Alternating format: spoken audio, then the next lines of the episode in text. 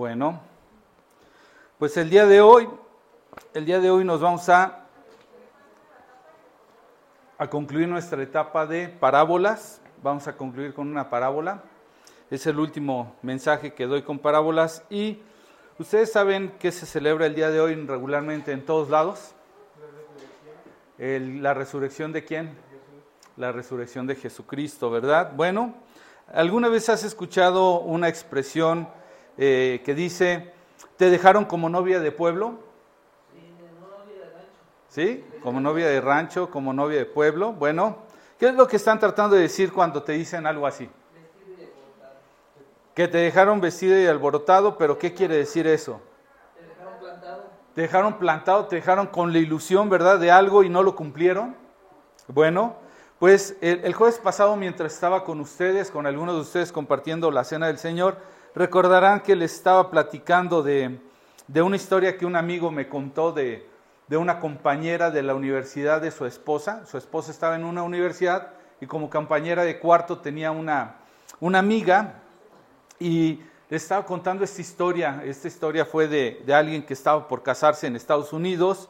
Y bueno, como ustedes saben, en Estados Unidos y en algunos lugares se tiene la costumbre, creo yo todavía hasta ahorita, que cuando alguien se iba a casar, la familia de la novia se encargaba de, la fiesta, del festejo, ¿no? Del banquete. Y, este, y bueno, como lo acostumbran por allá, eh, la historia que yo les contaba era la historia de una mujer que después de tener su relación con su novio, que vivía en otro estado, se veían con cierta frecuencia, de repente se comprometen, se van a casar y de pronto, pues bueno, ¿qué creen que algunos que no estuvieron con nosotros, pues que resulta que el novio quedó de mandar todas las invitaciones a la boda y el día de la boda resulta que descubren que el novio solamente mandó las invitaciones de la familia de ella, pero menos de su familia y de sus amigos de él. Entonces el día de la boda estaba ahí la novia esperando casarse y en ese momento él le habló y le dijo, lo siento, no me puedo casar. Imagínate, la pobre mujer literal se quedó como novia de pueblo, vestida y alborotada. ¿Te puedes imaginar lo que debió de haber sentido? ¿Qué te viene a la mente que sintió esta mujer? ¿Cómo? Rabia con el novio, ¿verdad? Y hasta con los que iban y hasta con los que se bañaron ese día, ¿no? Llenos de coraje, gente volando de otras ciudades para poder asistir a este evento. Y bueno, yo creo que eso sin duda es cruel, ¿verdad? La dejaron vestida y alborotada, vestida y emocionada, ¿verdad? Y de eso viene el título del día de hoy, de eso desprende la idea, porque hace un poco más de dos mil años, en estas fechas como un día como hoy, el Señor había sido crucificado, había sido sepultado, y vamos a imaginar esto un poquito conforme a las circunstancias de ese, de ese momento, bajo, bajo lo, que, lo que la idea la misma idea que la escritura de alguna forma desarrolla. En, el, en la carta a los Efesios, en el capítulo 5, en el 23 y el 25 menciona que la iglesia es una figura como la novia, bueno, en este caso ya como la esposa, ¿sí? Pone a Cristo como el esposo y a su iglesia como la esposa, ¿de acuerdo? En Efesios. Pero quiero que te vayas conmigo, que te transportes a ese momento. ¿Qué es lo que tenemos? Vamos a desarrollarlo en tres momentos. El primer momento es cuando todo se viene abajo. Imagínate lo siguiente. Después de que el Señor Jesucristo anduviera por alrededor de tres años y medio eh, compartiendo acerca de su ministerio, enseñando a otros, a sus discípulos que le habían seguido, les enseñaba algo que se conoce como el Evangelio, como la buena noticia, como las buenas nuevas de salvación. Eso es lo que significa Evangelio. Lo hemos estado estudiando. Pero llegó un día en que como muchos ya conocen, muchos ya saben, de repente fue traicionado. ¿Recuerdas? Judas lo traiciona, lo entrega, él es arrestado, empieza a pasar por un juicio y hasta el punto que lo llevan a morir en una cruz. Sin duda que al ver todo eso en tan pocos días, pues no solamente fue un fuerte golpe, ¿verdad?, para quienes lo seguían, sino que además de ello empezaron a ver cómo su, su esperanza se desvanecía. Puedes imaginar que ellos habían estado esperando por muchos años, por muchos años, la venida de un Salvador, de un Mesías. de un enviado. Imagínate que llegue el gran día. No sé si recuerdas, la semana pasada hablamos de la entrada triunfal que pasa por el Domingo de Palmas. ¿Recuerdas esto? Hablamos de cómo Él llega y la gente lo empieza a vitorear y le dice Osana. ¿Sabes qué significa Osana? Sálvanos ahora, sálvanos. Era un grito de la gente que clamaba por ese Salvador porque creían que había llegado el tiempo. Imagínate que ellos habían esperado todo eso, veían como la oportunidad de ser liberados de la opresión de Roma porque los romanos los tenían, los tenían este, cautivos, eh, los tenían oprimidos, y de pronto su gran Salvador es traicionado, es arrestado, es enjuiciado y es llevado a una cruz, es crucificado. Todo se desvanece, todo se viene abajo. ¿Puedes imaginar el corazón de muchos? Imagínate las siguientes escenas.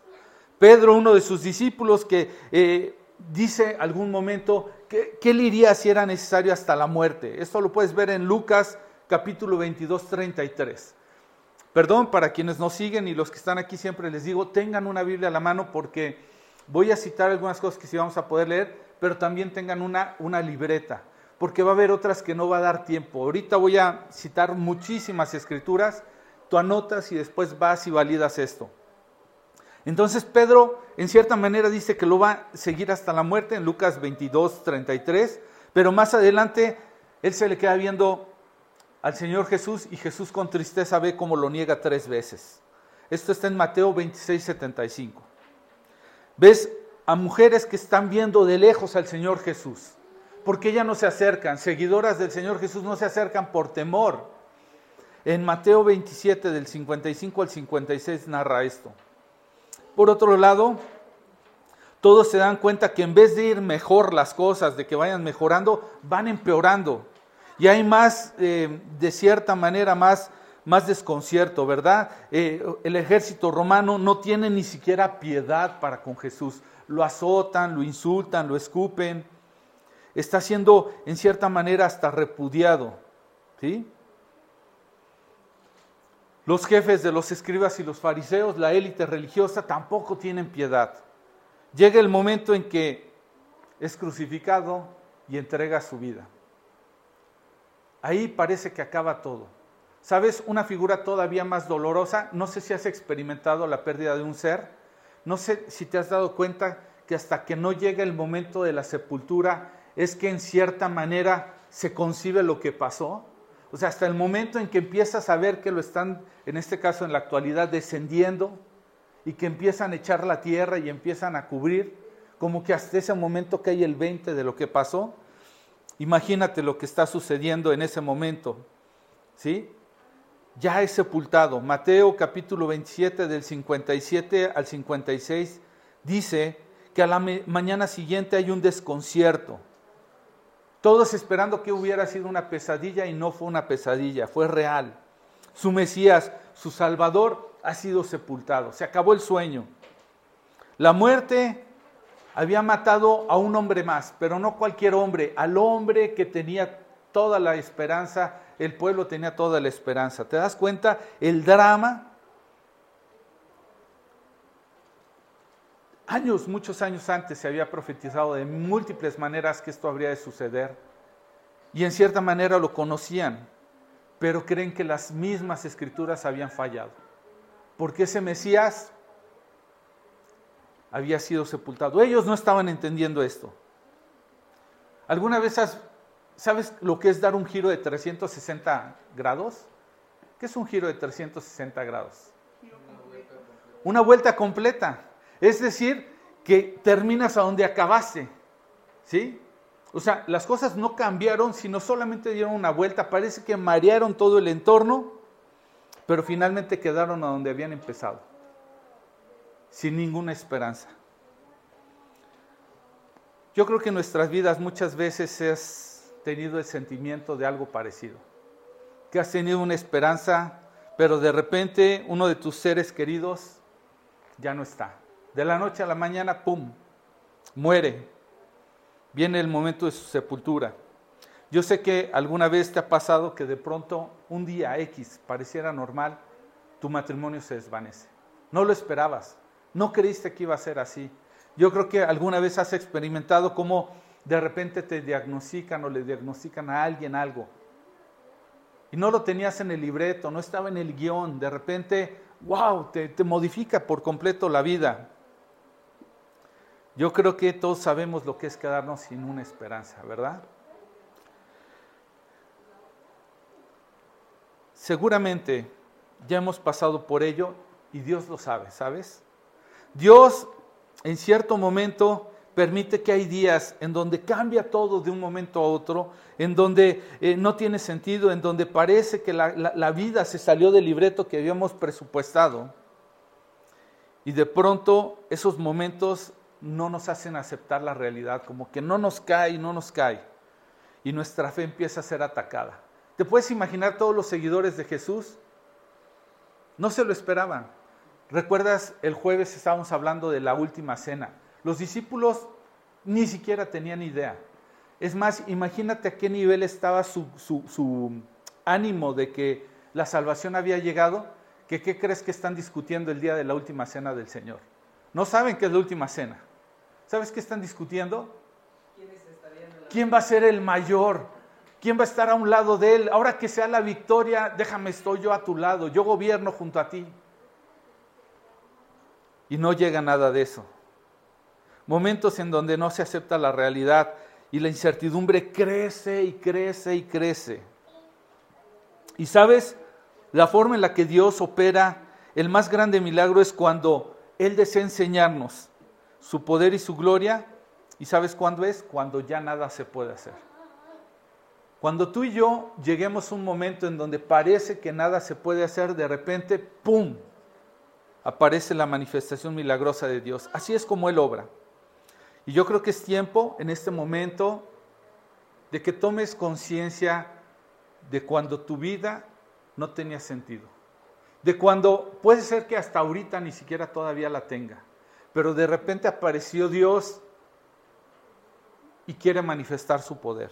Parece que no hay esperanza, pero Dios quiere manifestar su poder. Es tiempo de que recordemos por medio del mensaje del Evangelio que en este mundo, ¿sabes una cosa? En este mundo no nos va a ir de color de rosa. ¿Sí? En este mundo, de cierta manera, vamos a tener problemas porque no todo va a estar resuelto. ¿Sí? Si alguien te dijo que todo iba a estar resuelto, que no ibas a pasar por enfermedad, si alguien te dijo que te iba a ir muy bien, te dio un mensaje diferente. Que no ibas a tener problemas económicos, que todo iba a ser color de rosa, te dijo un, mensaje completamente diferente. El Señor Jesús lo dijo en el capítulo 16 del Evangelio de Juan, versículo 33, dijo, les he dicho todo lo anterior para que en mí tengan paz. Él acaba de dar una palabra de esperanza, pero que no tenía que ver con este mundo. Lo que te va a traer a ti y a mí paz no es que tengas tus expectativas sobre lo que va a pasar en este mundo. Les he dicho todo esto para que en mí tengan paz. Aquí en el mundo tendrán muchas pruebas y tristezas, pero anímense porque yo he vencido al mundo. Ese es el mensaje de Jesús. No fue ningún otro mensaje.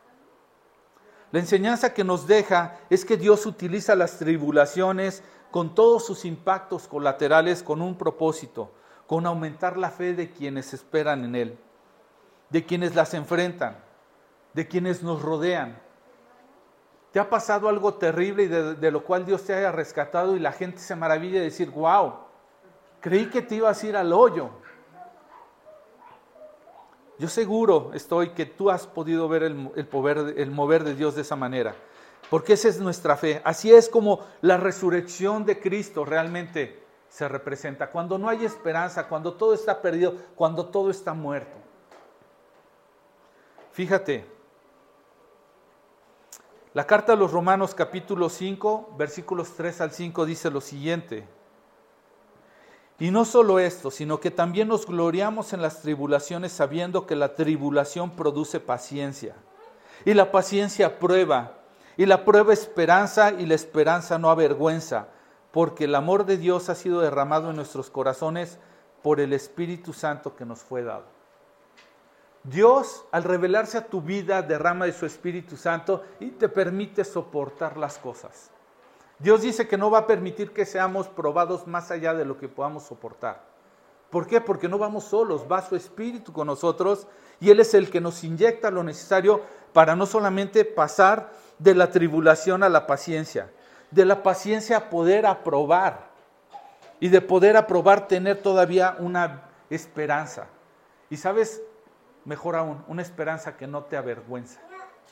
¿Te has encontrado en momentos en donde alguien se ha parado y te ha dicho, a ver, ¿dónde está tu Dios? Que te ha retado, que se ha querido burlar, te ha querido poner en vergüenza, pero sabes una cosa, cuando Dios te pasa por la tribulación, la tribulación te lleva a la paciencia y la paciencia a la prueba te genera una esperanza. Y esa esperanza es de las que no avergüenza. Esa esperanza es de las que te dice, espérame tantito, el poder de mi Dios está por manifestarse.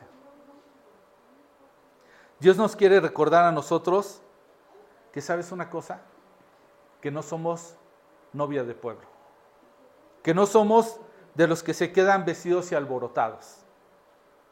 Va a llegar ese momento en donde nuestra fidelidad se va a ir formando, ¿de acuerdo? ¿Quieres saber acerca de pruebas de amor? Yo no sé cuántos de ustedes se han casado o conozcan a alguien que se haya casado, pero pregúntale a unos novios que estén formando una boda, pregúntales cómo les está yendo. De verdad, a veces parece que la boda es la celebración de haberse librado de todas las broncas que, que tuvieron que sortear. De verdad, no tienes idea. ¿Quieres ver una prueba de amor? De verdad, pregúntales a ellos que si la mamá no quería, que si el papá, que si no sé qué, que si dónde vamos a... O sea, todo es una adversidad. La boda de verdad parece que fuera la celebración de haber eh, vencido todo eso. Y la primera pregunta que tengo en este punto para ti y para mí es, hemos estado poniendo la vista en que estamos siendo preparados para una boda, para un evento futuro, o nos estamos distrayendo con los problemas que estamos viviendo en esta vida. Porque sabes una cosa, nuestra meta no es esta vida. Nuestra meta, es decir, no hemos sido preparados como la novia para vivir solamente los preparativos. Hemos sido preparados como la novia para vivir eternamente con Cristo. ¿En dónde está tu corazón? ¿En dónde está mi corazón? ¿En una vida como solteros queriendo una vida sin compromisos? ¿O ya estamos pensando, tal vez como las parejas de hoy día, no me quiero casar porque tal vez esto no va a funcionar. ¿Qué tipo de novia estamos siendo? Yo creo que es momento de fijar una mirada hacia una visión eterna con Dios. Porque tener una vista como que esta relación con Dios fuera nada más para este momento es como desear una relación con alguien para no llegar a la boda, solamente quedarte en los preparativos. El segundo momento del que quiero hablar el día de hoy tiene que ver con cuando las cosas empiezan a tomar un sentido.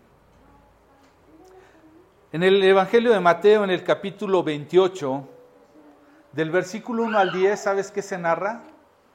28 de Mateo, del 1 al 10, narra el momento en donde el Señor resucita. ¿Sí? Algo que de alguna manera todos habían oído, pero que nadie en realidad estaba esperando. El Señor con frecuencia les había estado hablando de, algo que iba a suceder. Pero sabes una cosa, pasa como esas cosas que de repente oyes, oyes, pero no las estás pelando. Sucede que finalmente el Señor resucita. Y esto es realmente la base de toda nuestra esperanza. Si alguien te predica un evangelio hasta donde el Señor Jesucristo muere y resucita, está bien, pero todavía vamos a ver que hay algo más. Porque sabes una cosa, yo no sé si tú has imaginado qué sería de nuestra fe si todo se tratara de resolver nuestros problemas en esta vida. Imagínate que el acercarnos a Dios solamente fuera para resolver esta vida. Pues tú dirías, está bueno, ¿no? Pero un día vas a morir. Y si todo va a llegar hasta ahí, pues entonces hay que apurarnos a resolver los problemas porque sabes una cosa, en cosas de nada la vida se va. Incluso quienes, algunos que ya estamos en esta edad, de repente dices, no sé si te ha salido el comentario de decir, ay, ya estamos viejos. Cuando de repente a lo mejor vas y ves un sobrinito que, ay, Toñito, ya no eres Toñito. Oye, pues ¿cuántos años tienes? Ya estoy saliendo de la universidad, tío. Híjole. Tú, pero si Toñito yo te conocí así. Yo no sé si alguna vez has percibido que la vida se ha ido rápido. Quienes somos papás, apenas estás cargando a tus chiquititos cuando de repente, ¡pum! Ya son enormes. Ya llegan y te dicen, te, te presento a Juanito, papá. Y tú dices, sáquese Juanito, ahorita lo arreglamos. Pero la vida no consiste. ¿Sabes una cosa? Jesús no murió y resucitó para resolver nuestros problemas. Esto sería tan, tanto como solo ilusionarnos con, con tan poco, como estar perdiendo el tiempo, como si nada más estuviéramos eh, en alguna manera este, preparándonos para ser novia de pueblo, para quedarnos solamente ilusionados. Sin embargo, la primera carta a los Corintios, capítulo 15, del 12 al 20, fíjate qué dice. Pero díganme lo siguiente, dado que nosotros predicamos que Cristo se levantó de los muertos, ¿por qué algunos de ustedes dicen que no habrá resurrección de los muertos? Pues si no hay resurrección de los muertos, entonces Cristo tampoco ha resucitado. Y si Cristo no ha resucitado, entonces nuestra predicación es inútil. Y la fe de ustedes también es inútil. Y nosotros los apóstoles estaríamos todos mintiendo acerca de Dios porque hemos dicho que Dios levantó a Cristo de la tumba. Así que eso no puede ser cierto si no hay resurrección de los muertos. Y si, y si no hay resurrección de los muertos, entonces Cristo no ha resucitado. Y si Cristo no ha resucitado, entonces la fe de ustedes es inútil y todavía son culpables de sus pecados.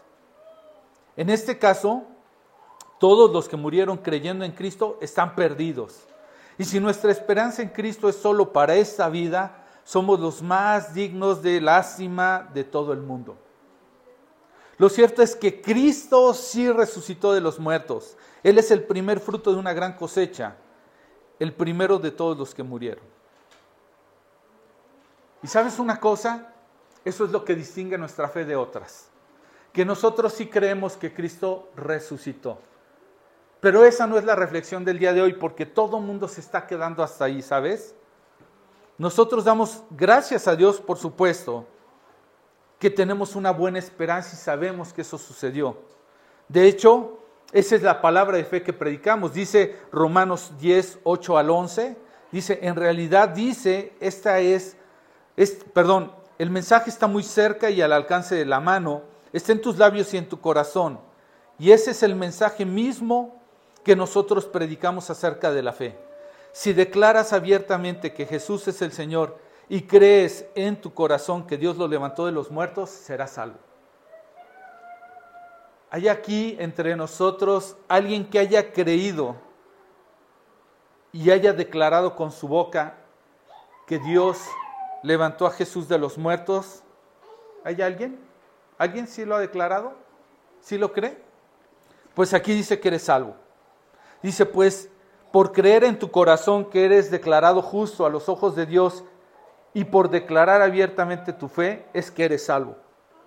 Como dicen las escrituras, todo el que confía en Él jamás será avergonzado. Y sabes una cosa, no tendría que darte vergüenza que hoy se celebrara la resurrección, que tú creas en la resurrección, porque esa es la buena noticia, que Dios lo levantó de los muertos. Pero sabes una cosa, el mensaje completo del Evangelio es este.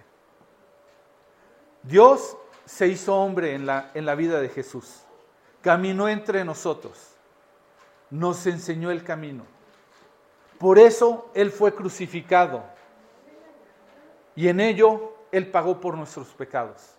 Pero sabes una cosa, Él murió, fue sepultado, pero resucitó. Pero la mejor parte, ¿sabes qué? es que Él volverá. Si todo se hubiera quedado en que Jesús resucitara y que nosotros quedaríamos muertos, de nada hubiera servido. El último momento que define este mensaje es, nosotros no somos novia de pueblo. Nosotros no nos vamos a quedar vestidos y alborotados. Jesús resucitó porque un día va a volver. Pero la pregunta para ti, para mí es, ¿Estamos esperando el gran día? ¿Estamos esperando su venida? Porque sabes una cosa, muchos celebran que hoy resucitó, pero viven vidas, o vivimos, diría el otro, como si nunca fuera a regresar. Y en el mejor de los casos, si queremos y creemos que va a regresar, ¿sabes una cosa? Muchos de nosotros queremos estar con Dios, pero nadie tiene prisa de llegar a Él, ¿sabes? Y doy gracias a Dios porque Él va a regresar. Y gracias a que en su escritura en ningún lado encuentras una fecha. En ningún lado. Te vas a poder leer toda la escritura y no te dice una sola fecha. Porque de haberlo hecho, ¿sabes qué iba a poner al descubierto? Nuestro corazón. Si Dios hubiera dicho, voy a volver en tal día, ¿sabes qué hubiera descubierto? Que nuestro corazón es convenenciero. Si bien no dejó una fecha, sí dejó algo, ¿sabes?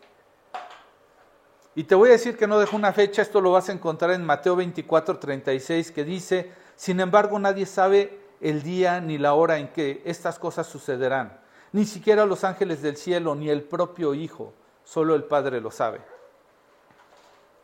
No dijo una fecha, pero sabes una cosa, sí dijo cómo deberíamos de prepararnos. Y eso es lo que quiero que pensemos hoy. Con la resurrección de Jesús, lo que despierta en nosotros es una esperanza de que Él va a volver. Pero debemos de estar alertas, debemos prepararnos. Y tal vez por eso es que, mm, de alguna forma, quizás yo no soy conocido como con un énfasis muy escatológico. ¿Sabes qué es la escatología? El estudio de los tiempos, de cuándo sucederán estas cosas. ¿Sabes? Hay, eh, eh, últimamente he escuchado muchísimas aseveraciones que si ya se va a cumplir eh, tal semana del libro de Daniel, que si ya este, la profecía de la guerra de Gog y Magog, que si... Yo no desconozco esto, yo no lo ignoro, yo no creo, es más, dice que no podemos ser ignorantes, que si somos sabios para discernir cómo va a ser el tiempo y si va a llover o no va a llover, entiendo toda esa parte. Pero, insisto, si ponemos atención a esas cosas, nuestro corazón se va a centrar en el día y no en nuestro comportamiento, no en nuestro corazón. Yo creo que Dios me ha dado un interés especial por algo que se le conoce como la perucía. No sé si habías oído este término, pero habla de la venida del Señor. Yo creo que Dios quiere despertar en nosotros una reflexión respecto a esto, no en la fecha. ¿sí? Dice Tito en, su segunda carta de Pablo a Tito, perdón, en Tito, de su segunda carta, quise decir Timoteo, perdón, en, en la carta de Tito de Pablo a Tito, en el capítulo 2, del versículo 11 al 13, dice, pues la gracia de Dios ya ha sido revelada, la cual trae salvación para todas las personas. Es decir, es Jesucristo. Y dice, y se nos instruye a que nos apartemos de la vida mundana y de los placeres pecaminosos. En este mundo maligno debemos vivir con sabiduría, justicia y devoción a Dios, mientras anhelamos con esperanza ese día maravilloso en que se revelará la gloria de nuestro gran Dios y Salvador Jesucristo. Esa es la invitación a la que debemos de estar concentrados. Debemos de estar concentrados a que tenemos que separarnos de una vida llena de, de pecado, una vida muy apegada al mundo. ¿Para qué? Para que dedicamos nuestra vida en sabiduría, en justicia y en devoción a Dios. Cuando tú dedicas tu vida, cuando yo dedico mi vida en sabiduría, como dice la palabra, ¿de dónde viene la, sabiduría? El principio de la sabiduría es el temor a Jehová, el temor a Dios. El día que tú le pierdes el respeto a Dios, ¿sabes qué va a pasar? Vas a empezar a caminar como necio. Vas a empezar a equivocarte. El día que dedicamos nuestra vida en justicia, es decir, haciendo valer no lo que nosotros merecemos, sino lo que Cristo tuvo que pagar para que nosotros lo vivamos. En otras palabras, que valga la pena su sacrificio. Y devoción a Dios, ¿sabes qué es vivir en devoción a Dios? ¿Entiendes esta palabra devoción? Cuando te dicen eres devoto, cuando te dicen haz un devocional, proviene de una dedicación por Dios que vivas una vida dedicada a Dios, buscándole. Y dice que cuando vives una vida de sabiduría, de justicia y de devoción a Dios, entonces empiezas a anhelar con esperanza ese día maravilloso de su venida. ¿Sabes por qué muchos de los hijos de Dios ni siquiera anhelamos la venida de Jesús? Es más, decimos, Señor, espérate tantito, no más compro mi casa, no más que crezca mi nieto, no más que mi hijo haga la universidad. Como te he dicho, muchos queremos ir con Dios, pero nadie llevamos prisa. Es porque nos hace falta una vida de sabiduría, de justicia y de devoción a Dios para empezar a anhelar ese día. Y de eso se trata. Si hoy tenemos que celebrar la resurrección, sea para anhelar su venida. Porque si no, ¿cómo para qué quisimos que resucitara Jesús? Hoy día, muchos de verdad en la iglesia no estamos anhelando esto. Muchos, en cierta manera, no estamos dispuestos a esperar el día de la boda. ¿Sabes? Para la iglesia primitiva, para la iglesia que se escribe en, en, el capítulo 24, ¿sabes que hay un momento en que los discípulos le empiezan a preguntar, ¿cuándo será este tiempo? Y él les dice, van a venir estas cosas, pero el día todavía no se sabe. La iglesia estaba preocupada porque ya sucediera. Y tenemos después de dos mil años que no ha sucedido y algunos hasta han dicho, eso es puro cuento. Eso es puro cuento. ¿Sí? La iglesia tristemente de hoy ya hasta se acomodó en cierta manera al mundo que no estamos anhelando su regreso. Estamos cada vez con los pies más arraigados en esta tierra. Aun cuando claramente la Biblia nos enseña que tú y yo somos extranjeros, que solamente pasamos por este mundo de pasadita, que somos peregrinos en esta tierra. Y el apóstol Pablo le estaba diciendo a Tito que viviera cada día como si ese día fuera el regreso de Jesús, como si nosotros al vivir en, eh, eh, esa manera estuviéramos anhelando su venida. ¿Cómo podríamos vivir tú y yo si supiéramos que Cristo va a venir determinado día? ¿Te has puesto a pensar cómo cambiaría tu vida si el día de hoy de alguna manera nos fuera revelado Jesús va a venir el, ¿qué te gusta? Pon una fecha. Que fuera venir el 13 de, de octubre del 2025. ¿Qué cambiaría en tu vida? ¿Habría algo que cambiaría? ¿Mucho, poco, más o menos? ¿Sí? Qué pena que necesitamos depender de, un día. ¿Sabes? A lo largo de la historia ha habido gente que se ha atrevido a poner fecha. Recientemente un, un, un hombre muy conocido este, por sus enseñanzas en la palabra del Señor se acaba de arrepentir porque había puesto una fecha aproximada de la venida del Señor. ¿Sabes que mucha gente ha sujetado sus vidas a una fecha? Porque pareciera que están más preocupados por cómo les va a ir que por realmente vivir una vida como si anhelaran la venida del Señor. ¿Viviríamos realmente cambiados o seguiríamos viviendo con los mismos afanes y preocupaciones que hoy tenemos? ¿Tú qué crees? ¿Seguiríamos igual de involucrados en las cosas del mundo? ¿Seguiríamos tan distraídos con estas cosas? ¿O realmente sí produciría un cambio? ¿Sabes? Martín Lutero decía, vive cada día como si Cristo viniera en este día y programa tu vida aún como si fuera tardar por vivir.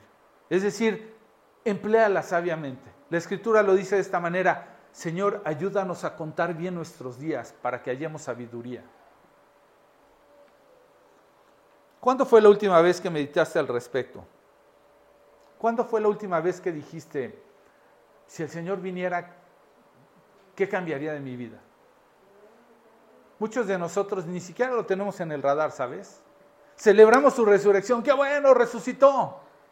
Pero perdemos de vista que Él va a volver. Y con eso se completa el Evangelio. Tu conciencia y mi conciencia deben de estar centradas no ya un hecho pasado, qué bueno que resucitó, sino un hecho presente. En cualquier momento el Señor viene, en cualquier momento. Yo no sé cuándo es el día ni me atrevería a decirte ya estamos cerca o no estamos cerca. Me atrevería a decirte que si tú lo tienes presente seguramente Dios va a hacer que lo tengas en cuenta para cómo quieres gastar el resto de tu vida. Es una actitud que debe tener la iglesia, que debemos de tener en nuestra vida, que debemos de poner en orden, que debemos de desear caminar en una vida rendida. ¿Sabes? La, escritura lo maneja como una novia que se prepara. No quiere ser como novia de pueblo, que te dejen vestida y alborotada. Él ya cumplió su parte, él, él ya resucitó. Y él va a cumplir su parte, él va a regresar. La pregunta es, ¿vamos a estar listos? Esa es la pregunta. Y te dije que iba a ser la última de las parábolas porque Mateo capítulo 25, del versículo 1 al 13, menciona una parábola que se le conoce como la de las diez vírgenes. ¿La has oído? No voy a tomar mucho tiempo en esto, la enseñanza es muy profunda. Pero dice, entonces el reino será como, y dice ese entonces, ¿por qué? Porque está ligando lo que está previo al capítulo 25. ¿Y sabes qué es lo que está previo? Si tú lees al capítulo 24 de lo que está hablando el Señor, es de las cosas que habrían de venir. ¿Le has dado una ojeada alguna vez al capítulo 24? Empieza a decir de ciertas cosas que van a suceder, ¿sí? Que van a venir falsos mesías diciendo yo soy, va a haber guerra, rumores de guerra, va a haber, eh, además de guerras, va a haber hambres, terremotos, va a haber este, arrestos y persecución, va a haber muchas cosas. Y entonces, después de que describe todo eso, da la parábola de las diez vírgenes. Y dice, entonces el reino de los cielos será como diez damas de honor que tomaron sus lámparas y salieron para encontrarse con el novio. Aquí dice damas de honor, pero en otras versiones dice diez doncellas o diez vírgenes. Y dice, cinco de ellas eran necias y cinco sabias. Cinco que eran necias, no llevaron suficiente aceite de oliva para sus lámparas, pero las otras cinco fueron tan sabias que llevaron aceite extra. Como el novio se demoró, a todas les dio sueño y se durmieron. A la medianoche se despertaron ante el grito de, miren, ya viene el novio, salgan a recibirlo. Todas las domas de honor se levantaron y prepararon sus lámparas. Entonces las cinco necias pidieron a las otras, por favor, danos un poco de aceite porque nuestras lámparas se están apagando. Sin embargo, las sabias contestaron, no tenemos suficiente para todas, vayan a una tienda y compren un poco para ustedes. Pero, durante un lazo en que se fueron a comprar el aceite, llegó el novio. Entonces las que estaban listas entraron con él a la fiesta de las bodas y se cerró la puerta con llave. Más tarde, cuando regresaron las otras cinco damas de honor, se quedaron afuera y llamaron, Señor, Señor, ábrenos la puerta. Él respondió, créanme, no las conozco. Así que ustedes también deberán estar alertas porque no saben el día ni la hora de mi regreso. Y de esta parábola, aunque puede haber muchas interpretaciones y como en todo nos gusta hablar de, polémicas, ahorita no es el momento, no voy a desarrollar una eh, doctrina que te dé seguridad de salvación y mucho menos un poco del camino a la santificación, pero solamente quiero despertar en ti la reflexión siguiente quiero que específicamente nos concentremos con lo que Dios quiere el día de hoy, de que Él resucitó. Y que veamos quienes aún vivimos, que debemos de vivir esperando su regreso. Un cristiano que no vive esperando su regreso, créemelo, se puede quedar en alguna manera como novia de pueblo. Vivir una vida de total, ¿cómo te diría?, lástima. Una vida como si vivieras sin esperanza, como si vivieras, como si tú, de alguna forma, tu esperanza se haya quedado solamente en esta vida. Fíjate cómo lo dice el apóstol Pedro en su segunda carta, capítulo 3, versículo del 1 al 9, dice, queridos amigos, esta es la segunda carta que les escribo, y en ambas fíjate bien, y en ambas he tratado de refrescarles la memoria y estimularlos a que sigan pensando sanamente. Ese es el mensaje central del día de hoy. Lo mismo que Pedro deseó, no solamente en otra carta, sino en esta, tratar de refrescarnos la memoria para estimularnos a que sigamos pensando sanamente. Quiero que recuerden lo que los santos profetas dijeron, dijeron hace mucho y lo que nuestro Señor y Salvador ordenó por medio de los apóstoles.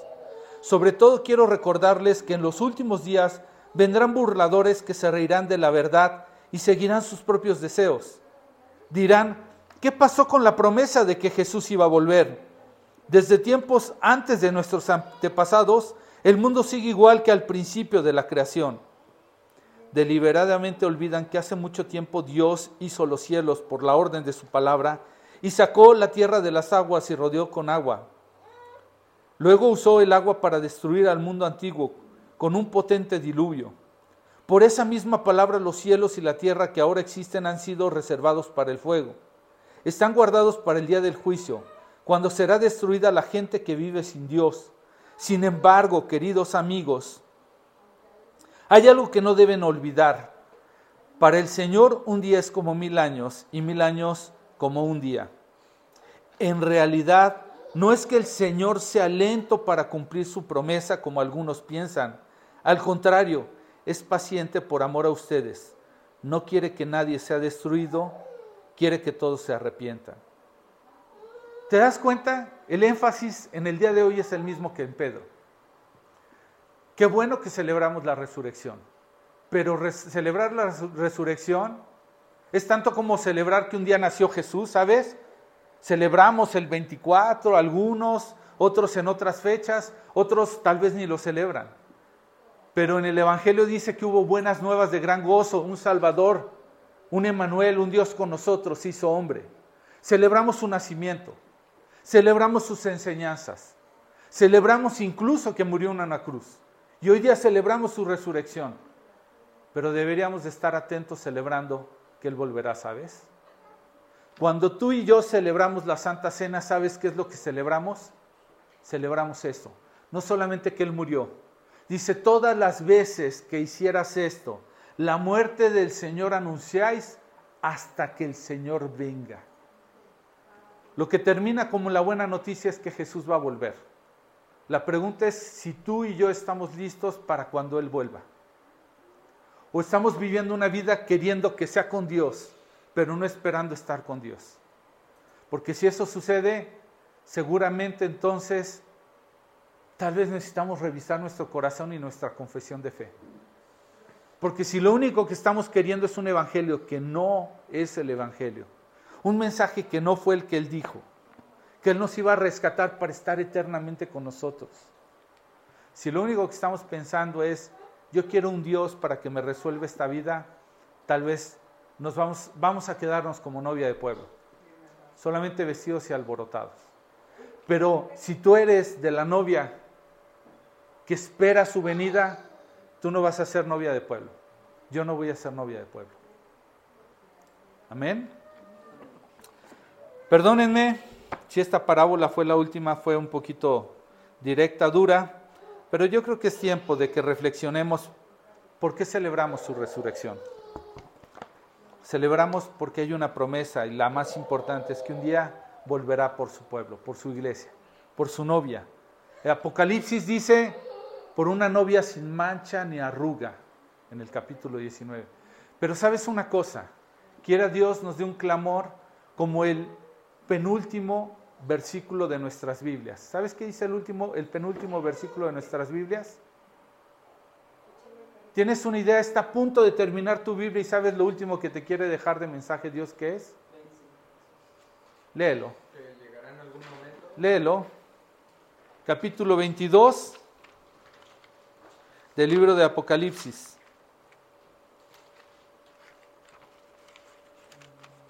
Debe de ser nuestro anhelo. Versículo 20.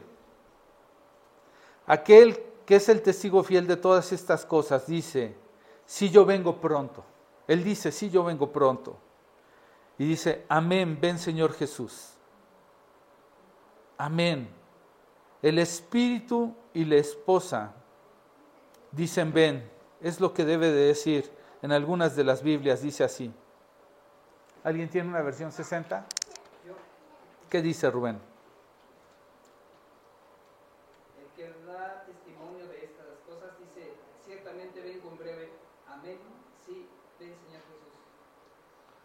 Ese debe ser el anhelo de cada uno de nosotros, que venga pronto. Él dijo, vengo pronto. ¿Tú qué dices? ¿Yo qué digo? Amén. Ven Señor Jesús. Vamos a orar a nuestro Señor, vamos a terminar con una oración pidiéndole al Señor que despierten un, un fuego, un ardiente deseo por su venida.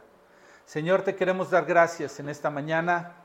Te damos gracias porque nos diste pruebas suficientes para creer que tú resucitaste, que Dios te levantó de los muertos, que venciste a la muerte y que con ello cumpliste.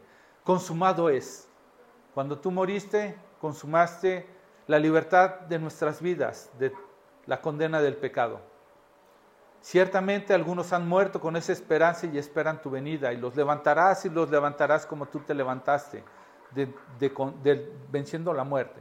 Pero aquellos que todavía estemos vivos, permítenos no caer, como dices tú en, Mateo 24, como en los días de Noé, donde bebían y comían y se daban en casamiento, ignorando como si esto fuera a pasar, viendo las señales, viendo las guerras, las pestes y todo lo que sucede ignorando lo que habrá de venir, sino por el contrario, Señor.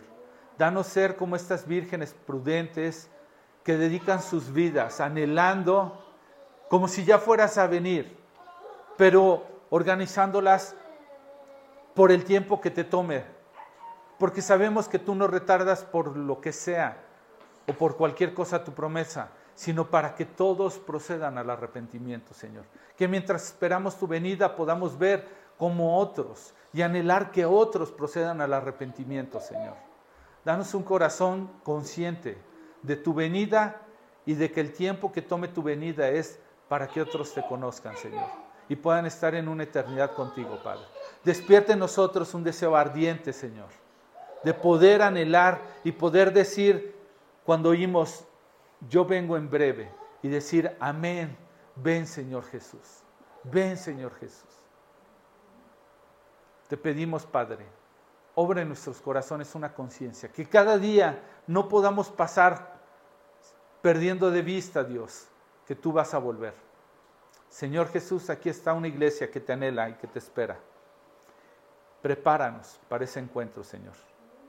Gracias, Padre. Amén. Bueno, gracias a Dios hemos terminado nuestra sección de parábolas.